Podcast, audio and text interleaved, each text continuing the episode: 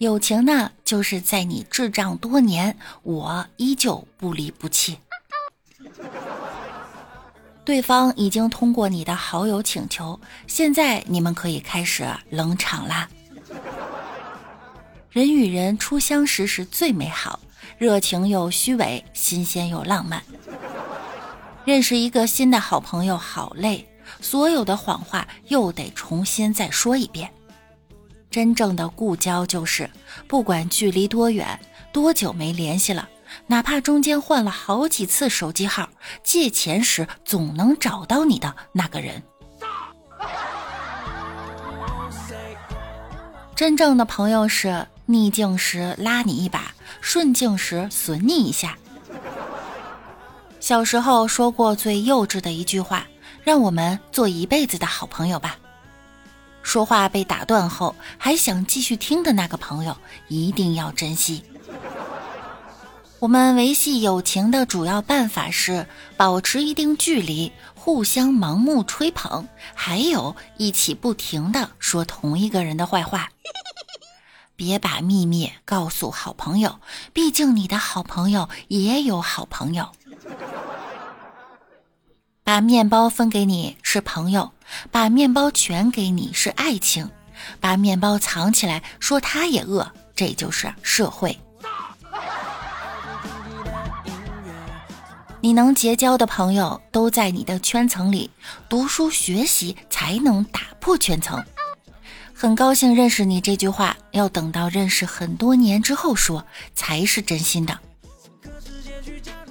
前两天，重庆一个小姐姐收到了一束鲜花，拿到手一看，正中间是一个大猪头。由于怕猪脑壳变味儿，车里的空调啊都开了一整天。在猪脑壳下锅之前，小姐姐和他照了张相。据了解呀，这是她第一次收到这样的礼物，不知道是哪位朋友送的。据他透露，自己平时比较爱吃，也爱打扮。朋友送他一个猪头，暗示他是一个精致的猪猪女孩。看完后呀，我觉得这个礼物真的是送对人了。二师兄，你怎么了？二师兄，你快告诉我，是谁下的狠手？愿做一头猪，陪在你身旁。一次。和朋友抢着买单，最后商定谁丑谁结账。服务员瞟了我们一眼，说：“你俩还是 A A 制吧。”请问您贵姓？免贵姓梅。哦，梅女士您好。把“士”去掉好吗？那个字好土。那就是美女。嗯，找我有什么事儿吗？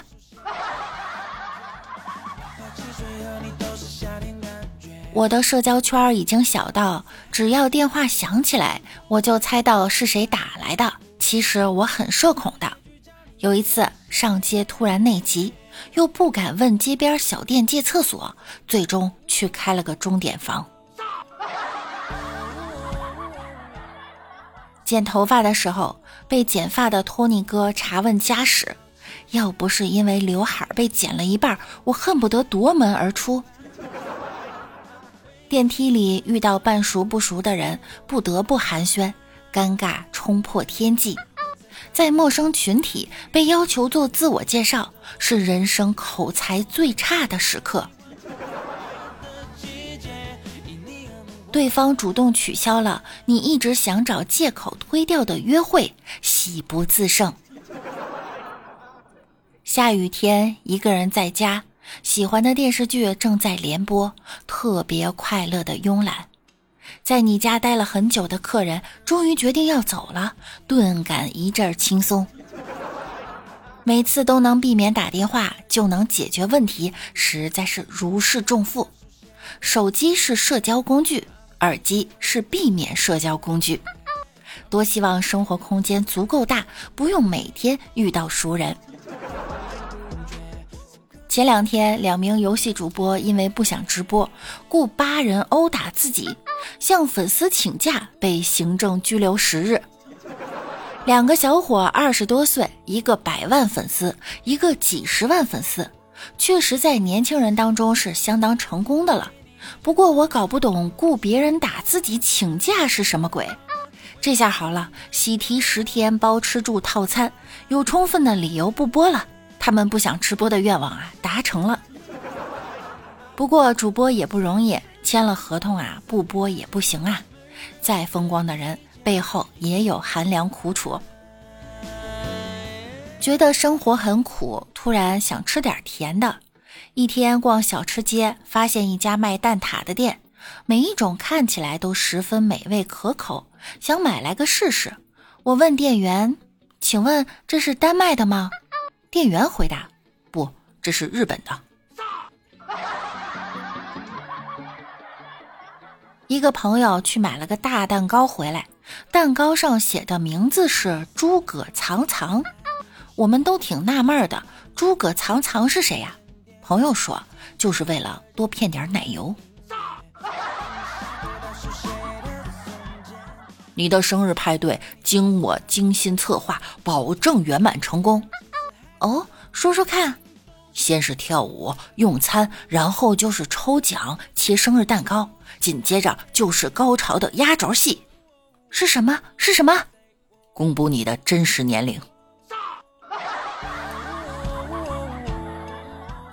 今天公司里的一个小姑娘突然跑到我身边对我说：“姐姐，我可以摸一下你的脸吗？”